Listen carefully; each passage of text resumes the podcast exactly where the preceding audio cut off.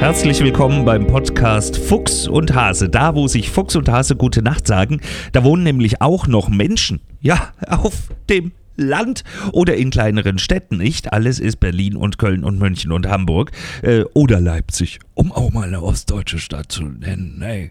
Ähm, äh, sondern es gibt viel mehr Menschen, die eben nicht dort wohnen, die eher das hören statt Straßenlärm. Und für alle die ist der Podcast. Ich wohne nämlich auch da, wo dieses aufgeregte Huhn wohnt. Äh, nämlich auf dem Land. Um genau zu sein, in der Nähe von Suhl. Suhl ist eine kleine Stadt an der Grenze zum Fränkischen, noch im Thüringischen gelegen. Jetzt beruhig dich mal wieder. Ein Gezeter wegen einem Ei. Wegen einem Ei. Ne? Hühner haben jeden Tag einen Eisprung übrigens. Mein Name ist Daniel Ebert. Ich bin jetzt knapp 50 Jahre alt und genau das kann ich noch ein paar Jahre behaupten.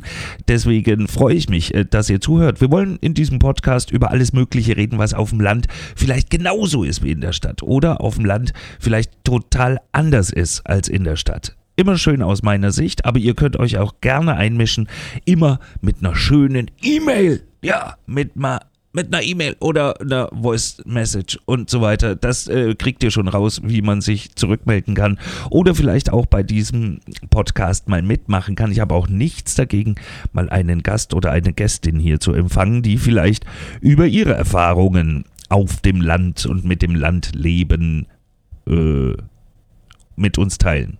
Ich hoffe, der Satz ging jetzt gut aus für uns alle. Ähm, ja, äh, zurück zum Kern. Worüber können wir sprechen? Wie wichtig ist es, Beziehungen zu haben auf dem Land? Wie äh, wichtig ist es, Kultur zu haben auf dem Land? Was funktioniert hier und was funktioniert hier nicht? Funktioniert hier das Homeoffice? Funktioniert hier die Hipsterkultur, wie wir sie vielleicht aus dem Fernsehen kennen? Wo gehen Nachrichten, die uns erreichen, eigentlich ähm, dem, dem Landmenschen völlig am Arsch vorbei und was vermissen wir vielleicht in der Berichterstattung der Medien? Äh, was geht auf dem Land vielleicht viel besser als in der Stadt. Das sollen unsere Themen sein. Und ich muss ehrlich sagen, ich bin auf dem Land als Kind groß geworden. Und das war schon mal großartig für mich. Ja, Trecker fahren. Äh, mein erster Trecker übrigens war ein Catcar, also ein, ein Tretauto, um so zu sagen. Und mit dem Ding durfte ich durchs Dorf rusen. Und zwar auf der Straße, weil jeder konnte mich sehen auf diesem knallgrünen Ding und äh, jeder musste drum rumfahren wenn die Kinder unterwegs waren. Wir haben uns halt wirklich auf der Wiese beim Dämmchenbauen am Fluss getroffen. Wir haben im Matsch gespielt. Wir kamen teilweise saudreckig zu Hause. Wir sind als Jugendliche zuerst mal schwarz mit dem Moped gefahren oder später dann auch mal mit dem Auto. Ja, da konnten wir es nämlich schon, als wir zur Fahrschule gegangen sind. Wir haben uns äh, damals ohne Handys verabredet, haben uns an der Bushaltestelle getroffen und zwar fast jeden Abend wieder, weil das war der Jugendtreff der ganzen Zeit. Und was da besprochen wurde, Hilfe, Hilfe, Hilfe. Also ich brauchte auch ein bisschen eure Hilfe. Worüber sollen wir reden in diesem Podcast? Was sind eure Erfahrungen von der Jugend auf dem Land, von dem Leben auf dem Land? Und ich selber bin auch Kultur Kulturschaffender in einer mini kleinen Stadt. Hier gibt es gerade mal 30.000 Einwohner, davon sind 40.000 fast tot, weil sie sehr alt sind. Wir sind die Stadt mit dem ältesten Altersdurchschnitt, mit dem höchsten Altersdurchschnitt, sagt man auch, in Deutschland. Ähm, und da ist es gar nicht so einfach, sich in der Freizeit zu beschäftigen. Oder ist es vielleicht doch ganz einfach?